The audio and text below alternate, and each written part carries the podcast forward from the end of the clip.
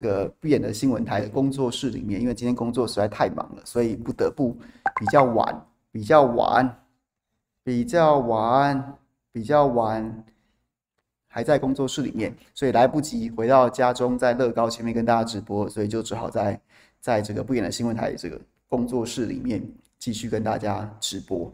那话说呢，话说呢，今天。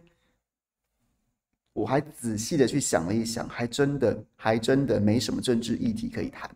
那很多人想要听这个这个这个秦慧珠议员跟徐巧芯议员之间的一些这个这个口这个嘴上交锋啊，然后呢，也有朋友点播想要听我讲流浪气球。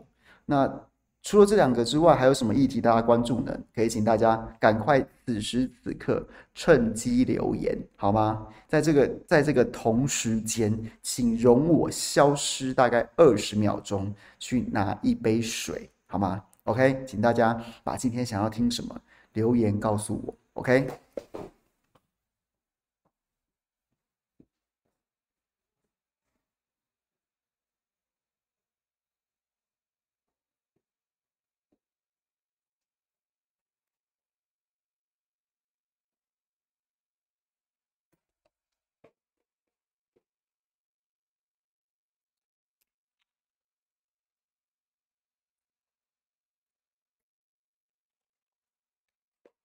安安的还有回音，对不对？但是不是很有情调？是不是觉得很有很有情调？就觉得好像很专业的感觉。最后生还者，我觉得最后生还者是我近一年来看过最棒的剧，到目前为止三集嘛。今天晚上我已经等不及要回去看第四集了，但第四集我还没有看。那我觉得他的就是，如果你在在几年前你有玩过《最后生还者》的游戏的话。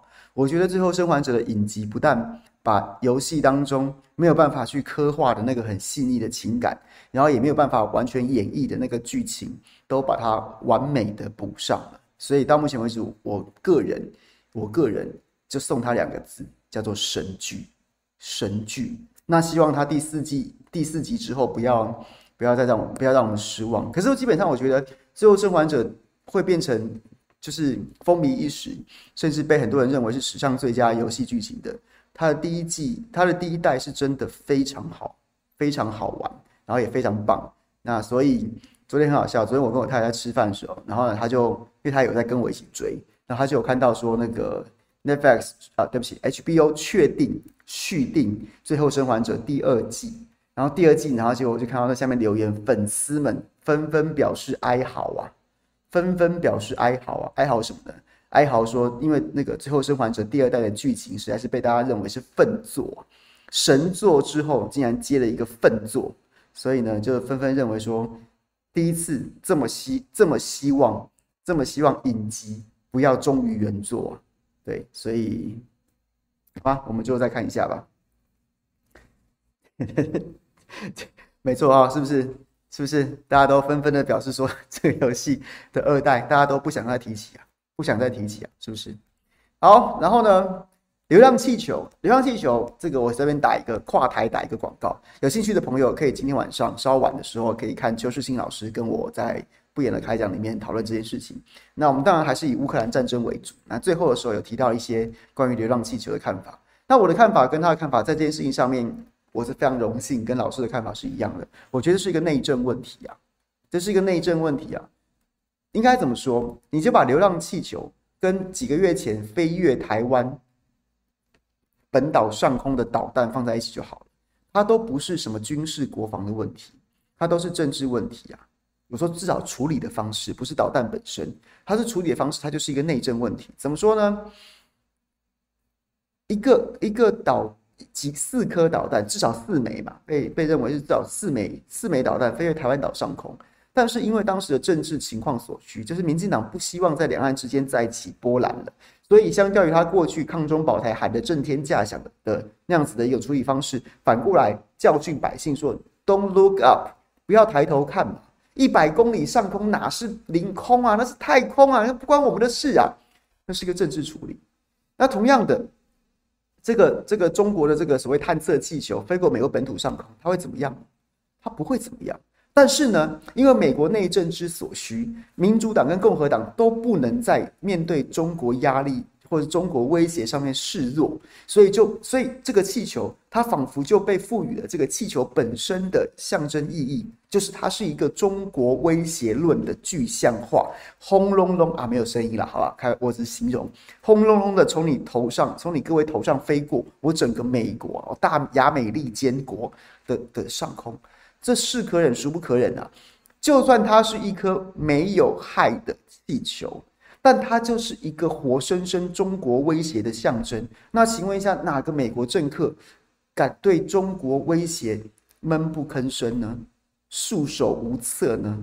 于是乎，就有了，就有了，就一定要上去对这颗气球做些什么，就做些什么，所以他就必须要去把它射爆。那这当然还有，它就是一个内政问题啊。共和党不断的在在拜登早先第一时间没有反应的时候，民主党没有反应的时候，共和党不断的加码加码加码加码加码，讲说哎呀怎么样啊？民主党就是废物啊，民主党就是卖美啊，什么什么一直讲一直讲，没有能力啊什么的怎么怎么，然后最后拜登去把它射爆，一举收割共和党，它就是一个内政攻防。那颗气球真的飘走了就飘走了，不会怎样。这世界上发生这种事情的次数已经已经很多了。就是这样，就是这样，他不会怎么样。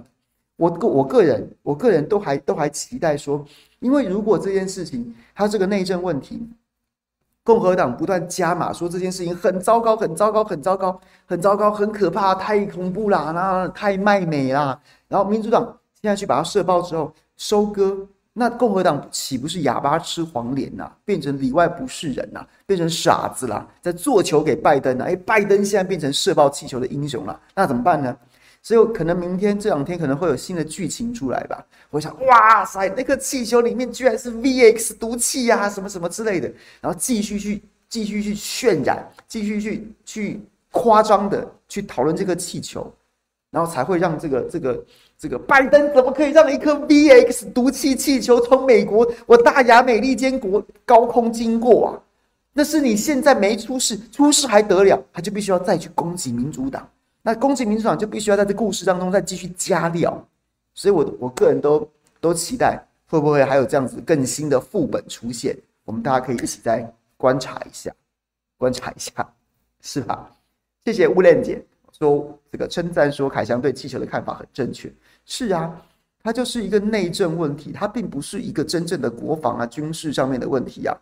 这种气球大家都在放啊，只是看起来中国大陆这颗气球似乎比较高级一点，它还有这个太阳能板。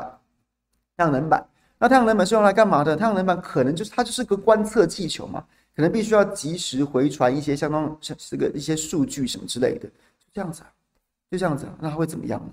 美国一个一个一个世界。世界第一强国害怕一颗气球从上空飞过吗？然后现在卫星科技这么进步，有什么事情是卫星看不到，非要东气球去看的吗？这这是一个逻辑问题，这是一个常识问题，甚至不到知识，它就是一个常识问题。那你要怎么渲染它？它当然都是为了国内政治之需求啊。台湾最喜欢，台湾最喜欢也最熟悉的那五个字啊，叫出口转内销啊，就是这样子。在美国也活生生的上演一种娱乐性的政治，一种一种哗众取宠式的政治，一种民粹式的政治，就是这颗气球，我对它的看法。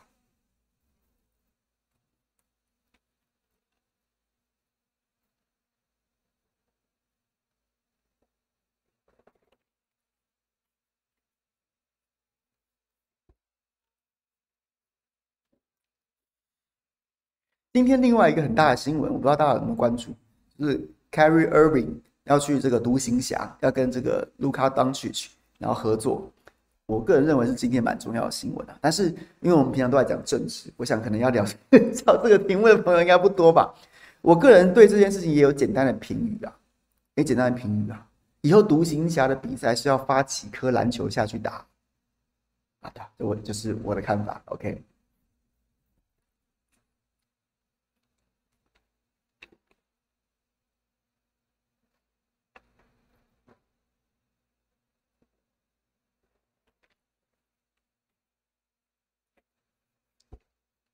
湖人不会哭哭啊，应该只有 LeBron James 会哭哭吧？湖人湖人好了啦。我在过年期间，我看了一个，就看好刚好转转，就是转到就是在 Kobe Kobe Bryant 忌日的时候，有重播他的纪念特辑，纪念特辑，结果就其中其中我就很感慨，除了对 Kobe Bryant 的这个英年早逝感慨之外，然后呢，在怀念他的当曾经是湖人队的那些球员，在怀念他，那些人有谁？有 Brandon Ingram，然后还有什么什么这个 Kyle Kuzma，这些哎，这些人现在在别队都是独当一面的，独当一面的。这个这个，然后这些球员都被交易掉了，都被交易掉，然后现在就是就是就是，好不好？这个 LeBron James 跟这个玻璃人 AD，然后配一些这个，也不要讲拐瓜裂枣，只是明显看起来好像似乎就是比较比较好吧，比较素人一点这样子的。那所以湖人就是卖掉自己的未来啊，然后换了一罐没了，就这样。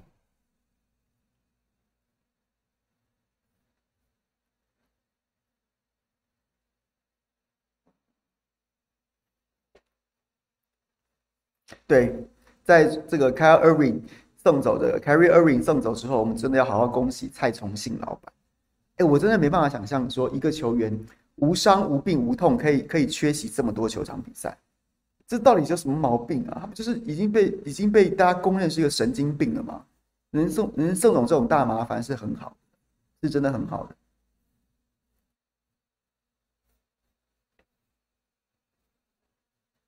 好。好，来聊来聊我们原本要聊的政治话题。我不能理解为什么像这个义响黄义响说，为什么翁达瑞这种人，因为利益吗？收很多钱吗？之类的利益交换，我不知道哎、我没办法理解。我觉得翁达瑞这状的心理状况其实也是蛮匪夷所思的。他有没有实际的利益？这个我们不敢随便说，这毕竟要有证据，比如说有没有证明他的金流啊，或什么什么之类的。但我们当然没有这样的证据，除非有更进一步的资讯被揭露。再来，我觉得他其实看起来有点像是恼羞成怒、就早先他以为自己对不对，还化名什么陈时奋啊，然后呢，啊对不起，陈时妹是真名哈，翁达瑞才是假名哈，然后呢就是就是用翁大瑞这个假名，然后在那边指点江山，然后什么要帮郭董的法律团队上一堂课，然后又要这个要要要又要指点这个，又要指教那个，然后又要又要又要好为人师，结果呢好为人师一次两次还唬到人，三四次四次之后呢就开始被人家打脸了，后来被人家打脸，然后呢接着又被起底被抨批。然后呢，这个毫不留情的起底，他就是陈石粉，然后就他开开始有点，就开始进入一个恼羞成怒的状况。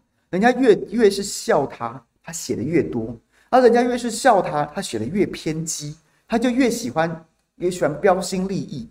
然后到了到了，然后这可是呢，标新立异已经开始有一些人觉得不对劲的时候，却还有一些人追捧。就在今年，就在去年选战早期的时候，那时候侧翼还非常相猖狂的时候，侧翼最会的事情是什么？就是一个一个都不是咖，但是他们都很团结的，会彼此串联。于是呢，成这个翁达瑞就被就被侧翼一度追捧。那这种追捧之后呢，就会让翁达瑞原本因为自己因为自己一再被打脸，然后呢，只能落得标新立异的那样子一个受受伤的恼羞成怒的心，觉得得到温暖了。侧翼追捧翁达瑞写更多，翁达瑞写更多，侧翼更去捧，然后结果他们就变成一个完全走岔的一个负面循环，就越走越走到一些偏激的地的地方去，越走越走到一个很，就是就是越来越没办法回头了，越来越跟这个社会上面主流的大多数人的共识越越渐行渐远，渐行渐远。这其实大概就在选就在选前看得出这样的状况，特别是在论文之战的时候。那当然，在选选及选举，大概在陈时中大翻车之后，陈时中周玉蔻大翻车之后，其实在选战后期，很多侧翼就已经逐渐的、逐渐的在走下坡，在沉寂了。可是翁达瑞还是继续下去。他其实翁达瑞也沉寂了一段时间，但是后来，后来就是选举结果大家都知道了。那他现在为什么又冒出来呢？其实我也不知道，我没有办法证明他有没有收到具体的具体的利益，是叫他现在这个时候再继续帮林志坚在凹。但是我我还是觉得那种恼羞成怒之后，然后想要讲更多、写的更多那种那种情绪，恐怕是是存在的，所以让这个这个翁达瑞越写越多。那可是很明显，你可以看到现在没有什么人上车了嘛，除了翁达瑞自己本人，自己本人，然后孟买春秋好像也是，然后呢，就少数了。没有再像没有再像去年选举早期的时候那个样子。那有一说啦，其实翁达瑞现在好像跟陈明通在互相取暖当中，很多陈明通所存在的群组，然后陈明通其实其实他陈明通很多人也是看不下去，即使跟他身在同一个群组，那说是有是朋友也未必，那也有是朋友的，但是呢都会陆续传出消息来说陈明通其实经常要大家分享转传，他自己贴嘛贴链接，然后自己大邀请大家分享转传翁达瑞的文章，那翁达瑞。的一些文章，其实很明显的可以看得出来，他的消息来源，他的消息来源其实就是陈明通本人了。那所以他们现在就是一个相濡以沫，然后呢团抱取暖这样的感情。那可能翁达瑞早先一度得到却又失去的温暖，可能在阿通师身上又找到了那样子熟悉的感觉，所以他就更是阿通师只要不认输。翁达瑞就继续帮他凹下去。那阿通师不认输，当然就是着落在林志坚的论文案上面。所以我觉得现在看起来有点是这样的状况。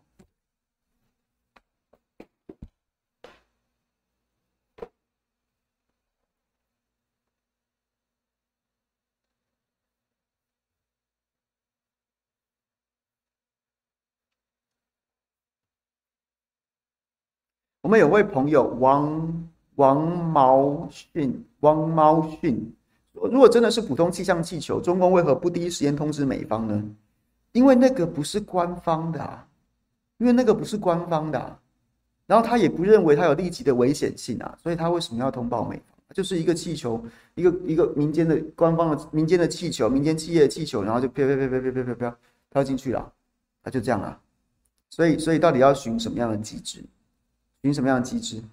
如果是如果是军方的，那也许你可以这样去指教，他应该要第一时间通知美方。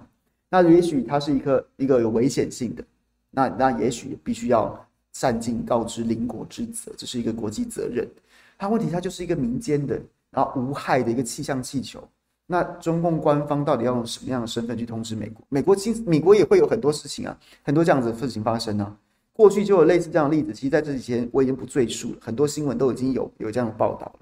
所以我觉得，但是我可以理解这件事情，因为因为美国两党，或是说台湾这边相对要配合的这些这个民进党，他必须要夸张这颗气球的危险性，他才能够他才能够合理的去立论中国威胁论啊。因为他是一个，他他在政治上面需要这颗气球变成是中国威胁论的具象，那所以他要用很加加加诸他很多的危险性啊，然后有急迫性啊、不合理性啊、违法啊，所以才能够才能够你去射爆他，你才有办法成为你那个英雄。如果他真的就是很平时的去看着他是一个一个无害通过的一个就是。流浪的气象气球的话，那你那你这么大动作，不就显得你自己很像二百五？那所以怎么办？所以我要我我正好需要一些东西来炒作我的反中情绪。那这个气球刚好是一个机会，然后所以我就只好强加它很多象征意义，让它变成中国威胁论，最后我再去收拾它，我就是那个英雄。这是很简单的公关手法，啪啪啪 Propaganda，OK，好吗？这个这个一九三零年代纳粹就已经会用，就是这样子啊，就是这样子啊。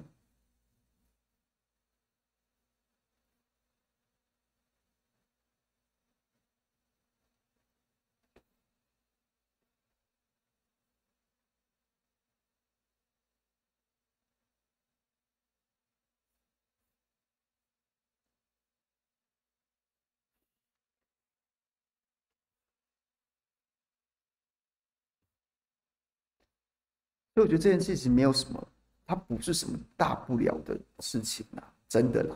美国现在自己不是民主党，现在回头去打共和党啊，说明川普时期就有这样的事情发生啦。那川普也没有通报啊，你现在在叫什么叫？在那叫什么？对啊，是啊，他他就他，所以他就是不是一个，他不是军事国防议题的意思是什么？不是说这个气球只要飞来了就会死人呐、啊，不得了啊，大事件呐、啊，不是。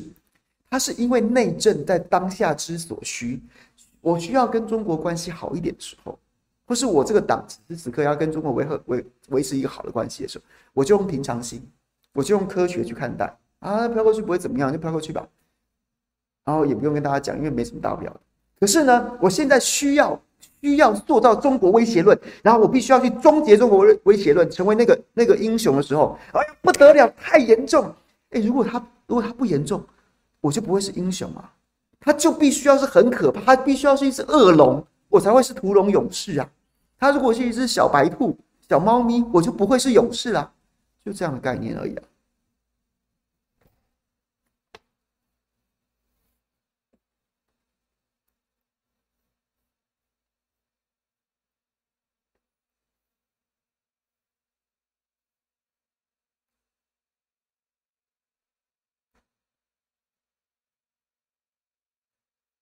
大家都在演戏，没错，大家都在演戏，这个是真的没错。对，它就是一个内政问题，它就不是军事国防问题，对，甚至也不是外交问题，这没什么大不了的事。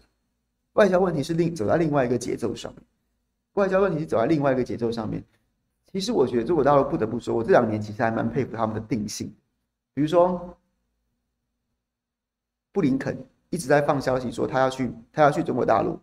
可是问题是，我是中国大陆，我也不是傻子啊。你布林肯来了，那你是当然是想要跟我要一点好处，那我可能也可以从你这边拿到一点点好处，但是又怎么样？你布林肯，你民主党的布林肯前脚走后后脚，共和党的麦卡锡就来台湾了，那我是不是又要那那个好处？我是不是某种程度我又必须要表态表态？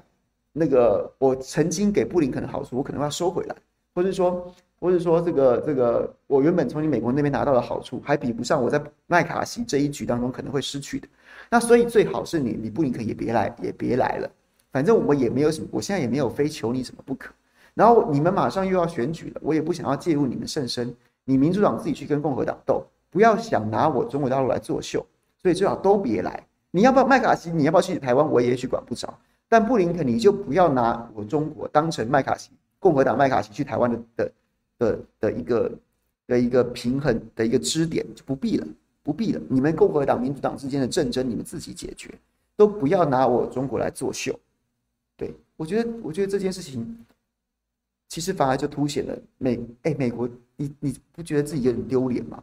哎，我要我要去中国，我二月份要去中国，啊，人家没有要带你去啊，然后还发新闻稿讲说，要关于来或不来都是美方自己在讲的，那那个我们就没有什么要回应的。不丢脸吗？你不泱泱大国吗？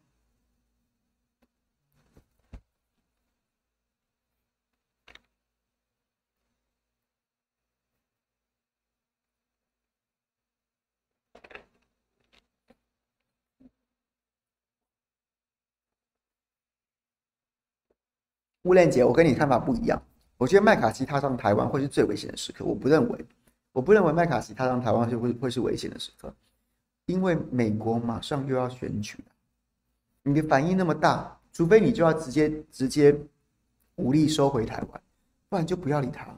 你裴洛西什么规格？你要军演你就继续军演，你就再一次军演就好了。然后也许也许在经贸上面有一些什么样的什么样的这个就是哪几项农产品，还要被找到病虫害什么什么之类的，大概就这样。我不觉得会有多多惊人的升级那个冲突。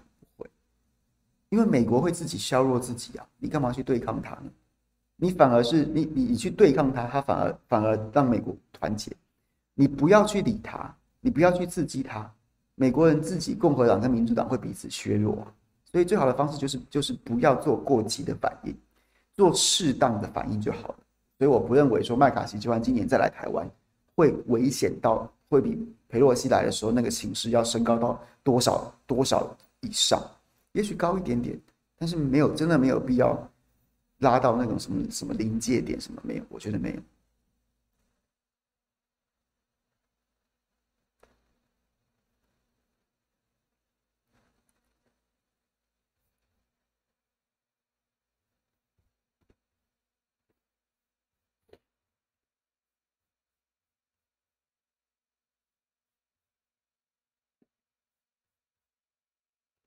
好，还有啥？大家还想要听我聊聊啥呢？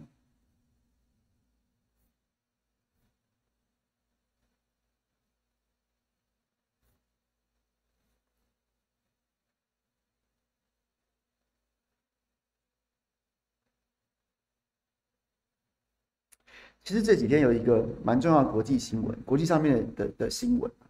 然后呢，其实跟其实跟美国这边也有关系，就是美国现在最近看起来，哎，好像这个这个就业数字很不错，很不错。但是其实我那天有注意到一个小小的新闻，我不晓得，我不晓得，我不是财经专家，我不敢讲，我会拿这个去请教蔡正元老师。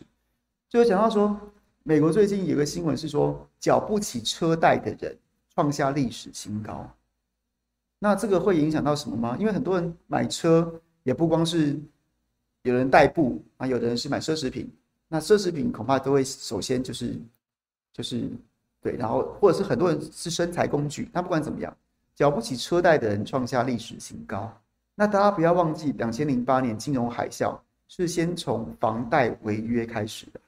缴不起房贷的人，然后呢开始创下新高，然后接着就导致很多次贷，然后呢也这个掀起金融风暴。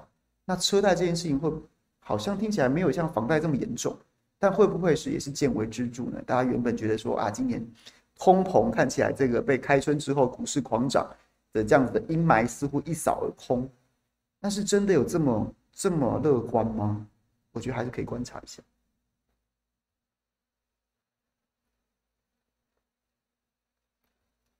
夏立言为什么每次都在关键时刻出访中国？是故意跟民进党抗中和美做出区分吗？我没有觉得现在有什么关键时刻，哎，我觉得好像还好。然后再来是，我还是持跟上次一样的论调。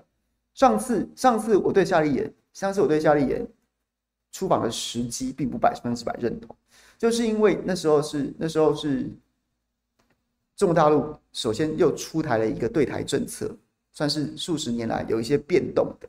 那当天在夏立言出访当天早上，然后呢公布，那显然两岸之间的情势，或至少中国大陆对台湾的看法跟手段出现了一些变动。那我就觉得当天你去出访，你可能原本在台湾沙盘推演，或是所有一切的设想，都出现了一些，都出现了一些情势上面的转变。那你急着去，难道不能够再缓一缓，从长计议吗？可是呢，这是我的质疑。他是真的不能去吗？我也觉得没有到不能去。我还是觉得说去就去吧，听其言观其行啊。总是要有人去吧。那不然不然，如果都不能去，那你就把三通都断了嘛，你把 A 跟法也断了嘛，都不要谈了嘛，也不用在那边。蔡总统不是才刚去台商总会，然后去那边。去那边说什么？哎呀，两岸之间还是要复谈呐，甚至国台办这边申请这个这个恢复航点，看起来也是春暖花开，有这么一点点味道。那如果如果如果中如果国民党都不能去，那民进党也不用讲这些啦。不是民进党讲的这些，那为什么国民党又不能去呢？所以我觉得还是具体看他他说了什么做什么比较好，不用携反射式的讲说，哎呀，你看，哎呀，不要去了。尤其是国民党的人特别爱骂国民党啊，不要去，不要去，不要去。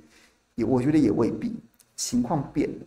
我觉得很多民众已经不是那种西反射式的抗中保台，然后觉得跟中国大陆就是要回到以前三通刚最好，不是，情势变了，你真的能谈出些什么？你真的能做出一些实事？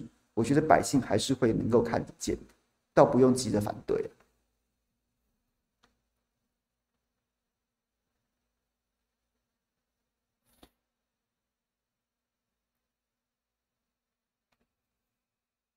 对，吴莲姐讲没错，贷款对贷款利息太高，因为一直在升息啊，所以车贷利息就太高了，很多人缴不起车贷。那车贷可能应该还是没有房贷那么严重，不过它恐怕也是一个会不会是一叶知秋呢？又或者是说它是一个一个一个状况啊，可以被解决？对，可以再看一下。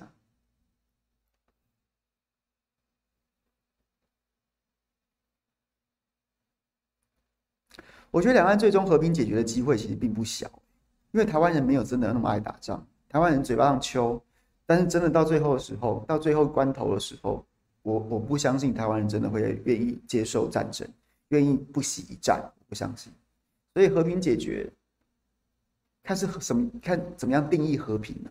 然后没有全面战争吗？那会不会有局部的冲突？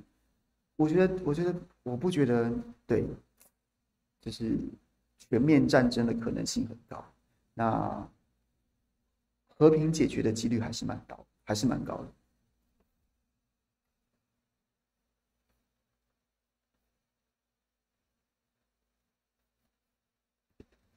秦慧珠是不是不演的？我觉得秦慧珠议员她显然，其实国民党的很多资深的前辈都有一种都有一种念头，包括我自己也曾经反省过自己。比如说我在看待太阳花学运的年轻人的时候，我后来得到一个结论，就是不要用一竿子打翻一船年轻人，而是同样的也，我后来也反省说，我不应该用世代交替这个词去讨论一些资深的议员民代怎么样的，而是应该要个别个别的讨论，个别的讨论某个人，个别的讨论某个人做的某件事。个别的讨论一些什么样的状况，就是不要一竿子打翻一船人。我觉得，我觉得，像比如说，以前会讲太阳花世代，讲太阳花世代，可是我现在不太喜欢用这个词。我会具体的讲，我会我要讨论这件事情，我会具体讲林非凡他做了什么事，所以我对他的评价是什么，而不是整个概括整个太阳花时代，因为那其实并没有办法。正确的、精准的描述事情的本质，而且反而容易制造不必要的冲突。我蛮建议大家，其实能够在面对一些事情的时候，用这样的态度去看。然后，不管你是看年轻人，或是看你资深的前辈，都是具体的讲什么事情、什么人说了什么、做了什么，然后这件事情怎么怎怎么样、怎么样、怎么样、怎么样、怎么样。很多国民党的前辈在这件事情上面，往往都会有一种倾向，啊这种倾向其实就是在早先。就是在在，其实现在也是啊，比较好一点，就是害怕年轻人跟他不一样，因为国民党早年家大业大，很多的资深前辈，他们都是从宫廷文化里面混出来的，在就是他不用特别在意一般民众的想法，但是他要很在意，比如说你没有办法在黄复兴里面被提名啊？他不用很在乎一般民众的想法，但是有没有办法获得高层关爱的眼神？这不是还是某人的名言吗？高层关爱的眼神，就他他他他大半辈子，他半大半辈子受到的熏陶或是受到的教训，都是都是他的核心价值，不是取向于一般民众的看法，不是取向于他有没有办法能够对这个时代的脉动、瞬息万变的情势有很敏感、很及时的反应，不是，而是在党内。有没有办法得到关爱的眼神？有没有受到高层的青睐？所以他他他大半辈子受的训练都是这样的。所以呢，当有不一样的年轻人走着不一样的路径，跟他并肩的时候，或是跟他并驾齐驱，甚至要后来居上的时候，他很害怕。但是他又说不出来一个什，说不出来一个所以然，说不出来一个所以然，他没有办法面对或是承认自己说。现在不是那个党国时代了，现在现在不是现在不是那个党国时代了，所以你过去受的训练，在这个时代可能没有办法获得民众的青睐，你可能很会没有办法在党内里面，党内里面然后来竞争向上爬，可是民众喜欢看到的是另外一种能力或什么什么之类的，就是时代变了，然后他没有办法察觉，或是说即使心中有感觉，他却又不愿意服输。不愿意承认，于是呢，他也说不出来，年轻人有哪里不对，说不出个所以然。也许是他感觉不出来，为什么他会？为什么他凭什么？他凭什么？或者说，对呀，你凭什么？然后到最后，他又不能接受，但又说不出所以然，到最后就只能站人家的态度。你怎么这个态度？你怎么你你你你你这什么态度？你这什么态度？对，就是。我觉得这是很糟糕的一点，然后也是，也是包括我自己一天比一天变老，我也在提醒自己，千万不要犯这样的错误，一定要养成那个就事论事的习惯。到底什么人说了什么，做了什么不对，你就具体的讲出来，而不是只要只是害怕年轻人跟你不一样，于是你就你就你就要去，你是什么态度？我们当年怎么样怎么样？这不就是大家？我今天早上在直播的时候就聊到这个事情，然后就有就有说到说，我觉得这个口吻好像是，好像是好像是婆婆，就是好像是电视剧里面演的婆媳问题啊。然后媳妇熬成婆之后，然后就开始就开始 diss 媳妇，明明自己也是苦过来的。然后呢，但是长大之后，当当了婆婆之后，就用同样的方式去霸凌媳妇。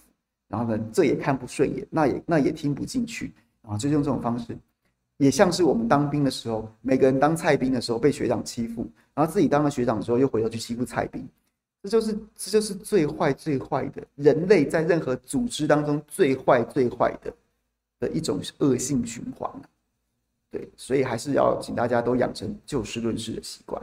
你具体的讲，怎么不对，怎么不好，然后也不要害怕人家跟你不一样，跟你不一样不一定是错的。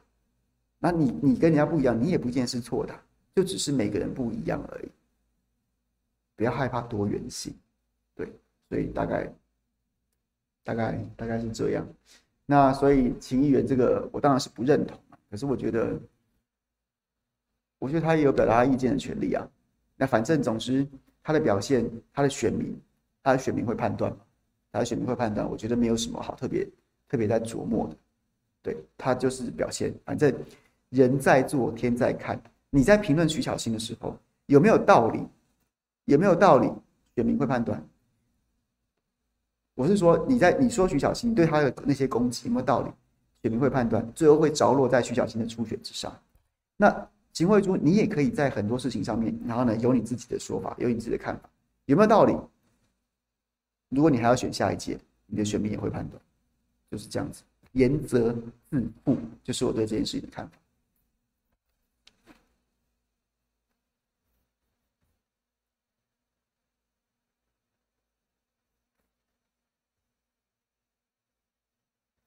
是我赞成塔利贾博士塔利班说的。我我我其实我已经讲好几天了。我上礼拜两次跟费费委员同台，我都是这样讲的。我就讲说，就讲说，支持徐小新的人就尽量去扬善，说徐巧芯好，不用去攻击费委员。同样的，支持费委员的也不用去攻击徐巧芯。你们就这才是？难道这个此时此刻的国民党不是大家最想看到的吗？年轻人勇敢出头，然后老然后资深议员。被大家说，哎呀，到底在做什么？不见了。然后呢？但是很努力的、积极的去刷，然后就是，这不是这不是一个最好的状态吗？那你干嘛要去攻击别人呢？就鼓励你支持的对，你你就鼓励正面的去鼓励你支持的对象，更加的勇猛顽强就好了，不用去攻击，说硬要把人家说的比较烂。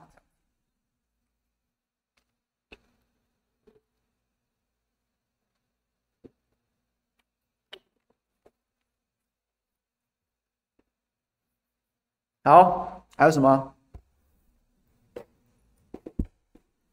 大家还想聊什么？最近，请请恕我，最近真的就是新闻真的超级淡，淡到一个不行，淡到一个这个就是好像都没什么议题了。这个赖清德也不见了，陈建仁就是一个想办法一定要降低仇恨值，好像似乎大家都已经没有这么多声音了。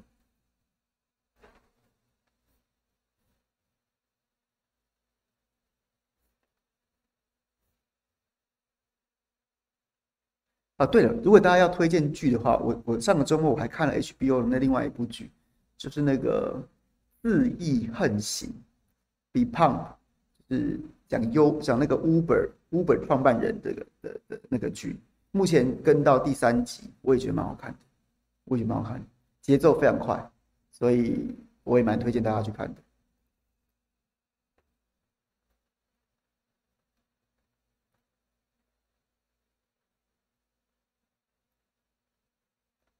民调做出抗中保台被民众唾弃，这个趋势是真的吧？我觉得是真的耶，程度不知道啦，但是确定，我觉得确定是真的。就是民众很明显的认为你抗中保不了台，那你在那边喊什么？在那叫什么？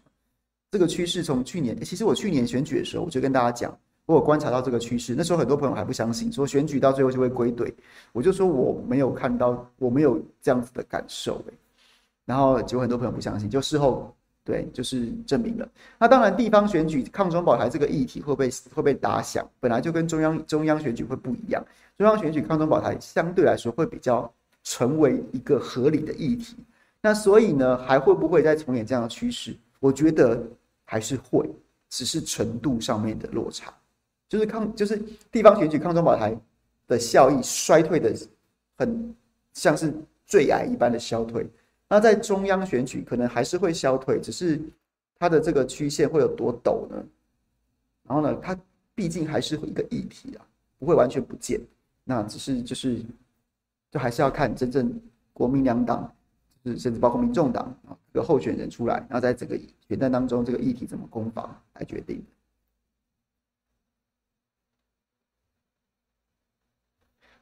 Westworld，我看完，我看到第一季，第一季完，第二季我就已经有点没有看完。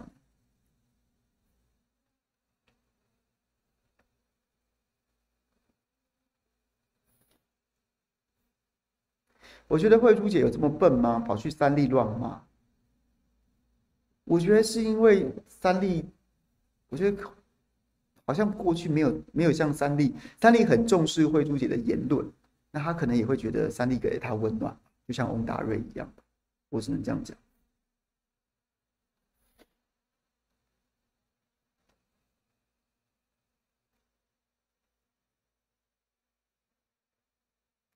议员去选立委，不能让下面的递补，反而让议员少好几席。想问我看法，那这是法律规定啊，没办法，除非你修法。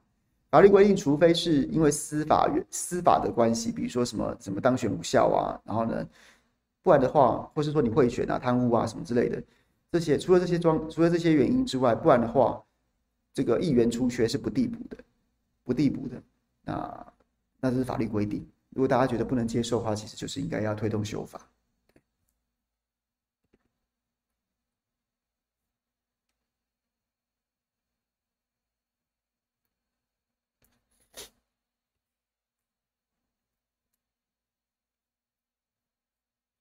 国民党会分这样会分裂吗？我觉得不会，不用担心。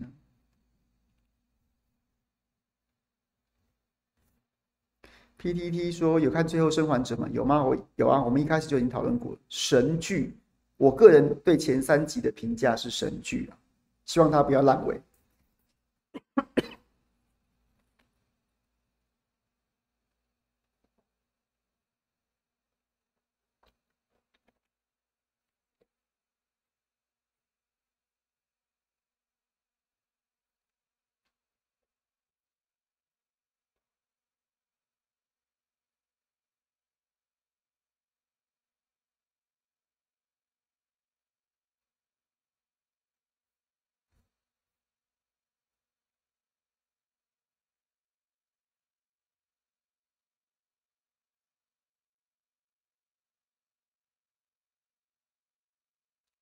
黄义想请问一下，国民党议员这是选立委大规模落跑，凯强的观念是，其实我上周就已经讲了，我不觉得是落跑，我从头到尾都不认同所谓落跑的说法，因为这，因为第一，中华民国没有任何一条法律规定，任何的公职人员，因为选举而选上就职的公职人员必须要坐满任期，没有。也没有禁止任何一个现任的公职民代不能代职参选，这是第一件事情。第二件事情，中华民国现在的选举状况就是两年选一次总统跟立委，再过两年就要选县市首长跟议员。除非我们修法，除非我们修法，然后呢，把让让总统、立委、县市首长跟议员同时间选，不然就一定会遇到有些人要转战不同职位的状况。不然就回到第一点，你修法禁止，你修法禁止。然后第三个，从政治跟逻辑的角色来说，我们民主政治讲究选贤与能，那重点是什么？有人会把重点放在选，然后呢，可是我我我会把重点放在贤与能，所以在逻辑上面，逻辑上面，二零二二年理论上来说，是一些优秀的人选上议员。那结果你不让选上的人去选立法委员，你只让落选的人去选立法委员，这难道在逻辑上面不是一种反淘汰吗？啊，你说不能去选，你们落跑，你二零二二选上议员，你二零二四不能选立委，不然就是落跑。那所以到最后就会充斥一些没有选上议员的人去选立委，或是说他没有选议员的人可以去选立委，那这会不会是一种？反淘汰呢，在逻辑上面是不是一种反淘汰呢？第四，第四，那你说你为什么不布局呢？你为什么不布局？不布局说说什么？啊，我这次要选立委的，我这次就不选议员了。可以呀，可以呀，你人才很多，人才很多的话，可以呀，你可以做好这样的布局啊，你可以做好这样的布局，我我我赞成。但是在现实上面，恐怕没有这么容易。恐怕没有这么容易嘛？那那哪有说哪有说哪有说就是就硬要叫人家议员当得好好的，想选立委就得等两年，等两年。那或者是你在议员的表现的过程当中，你真的发现说他的表现很好，难道他就不能当立委，除非再等两年吗？所以这在实务上面其实也说不太过去，说不太过去啊。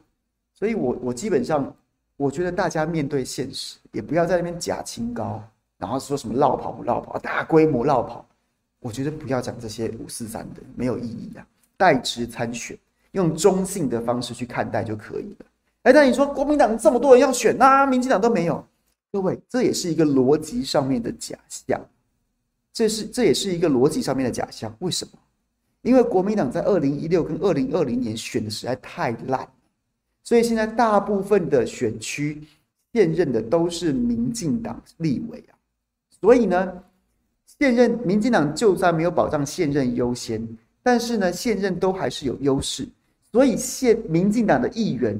考虑要不要转战立委的时候，他们就会先掂量自己选不选得过现任的立委，那这样子动机就会因此降低了。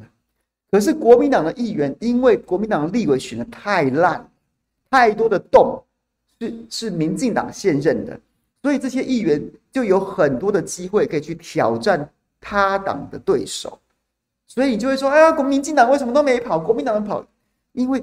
大部分的立委都是民进党现任呐、这是一个这是一个盲点，大家要先突破啊。所以好不好？OK，有很新闻当中或是论述当中，常常常常有时候充斥一些盲点存在。大家先把这一二三四五五点突破之后，再再试着持平的去看待这件事情。我会不会觉得你会？但但是回头来，我也尊重很多朋友，你觉得？这是落跑，你不能接受，当然可以呀、你对于每个候选人，你都可以用你自己的评价，这就是民主的意义呀、你你有有的事情我在意，你不在意；有的事情你在意，我不在意。但是都无论如何，你你的一票跟我一票等值啊。你觉得他没有做完任期这件事情很该死，不投他，我完全尊重，我完全尊重，我都觉得没有问题。但至少对我来说，对我来说，我觉得就是代职参选，我愿意用持平的方式。去看待这件事情，因为它就是无法避免，它就是会经常发生。而我也不认为说要求一个民代选上之后，他就必须在一个位置上面做好做满这件事情，是一件普世皆然的价值，不可挑战的价值。我不认为啊，它不像贪污，不像买票，它就是个人认知。有的人在乎，有的人不在乎，有的人觉得很重要，有的人觉得不重要。你可以为自己做决定，但他没有一个。标准答案就是不能落跑，落跑该死，我不这样认为。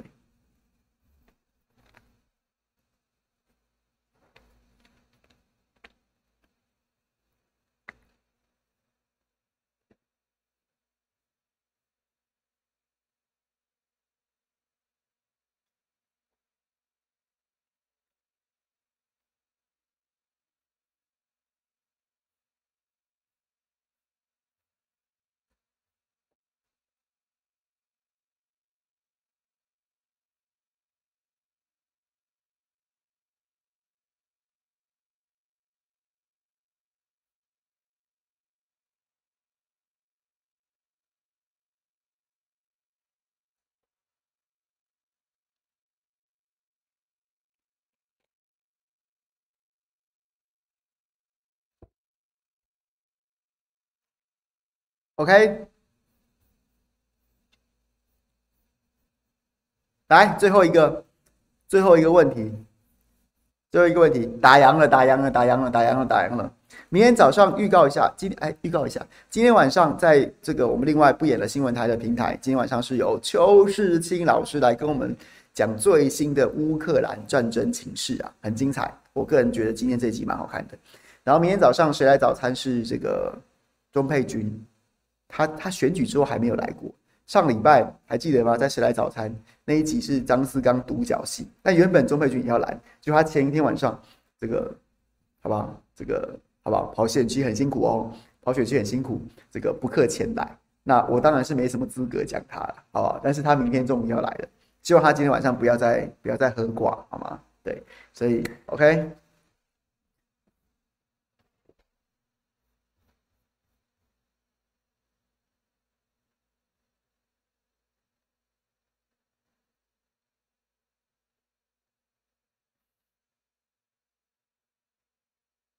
我应该会问他说：“请问一下钟佩君，你有要选立委吗？你要选立法委员吗？你要转战吗？”因为我上周已经收集两个人在我这边宣布了，一个是游淑慧啊，游淑慧其实已经早先宣布，但是在我们这边再表达表表态一次嘛。然后还有张思刚，那徐小新就不用讲，我们我明天就来帮大家逼问，看钟佩君是不是也要选立法委。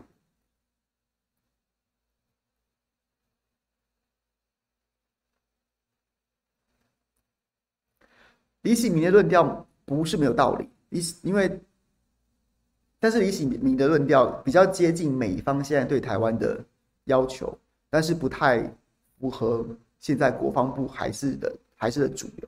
国防部现在还的主流还是建军，还是正规的海空陆海空军，但是美国其实已经觉得台湾没有必要去建立正规的陆海空军。那李喜明比较偏向美国，那其实我一直在想，李喜明可能还有在起复的可能。国防部长或什么什么之类的，就是政治形势的转变。如果美方对台湾影响力再更加加强的话，李启明那条论调有可能会就成为台湾建军的主流。那李启明可能会再重新回到官场上，这个说不准的，但是我觉得可以，可以，可以是一种可能性，而且可能性并不小。那就再观察一下。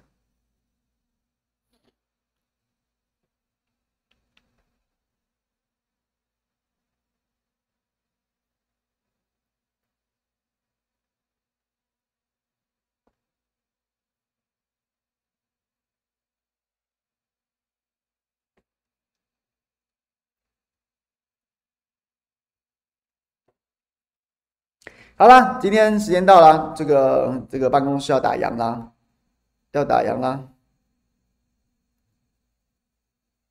PTT 在推荐李喜明的书，是不是？其实我之前有约他上节目，但是他他那时候说他另有要工，无法无法来。然后呢，我后来看到他跟范琪斐一起开了一个节目嘛，然后呢，就是也祝福。那有机会我也会去收看。然后呢，这个见贤思齐。那今天谢谢大家啦。这个今天晚上还有明天都还有直播，然后呢，小弟我今天要准备赶快回家，准备洗好澡，准备躺在沙发上面当 couch potato，要看优步之战，还有最后生还者了。这个，那明天明天明天很忙，明天谁来早餐之后，中午要去 pub radio，pub radio，那下午有中天，晚上还有头条开讲，所以明天又是一个满满的工作天。那有兴趣的朋友，我们再会啦，拜拜。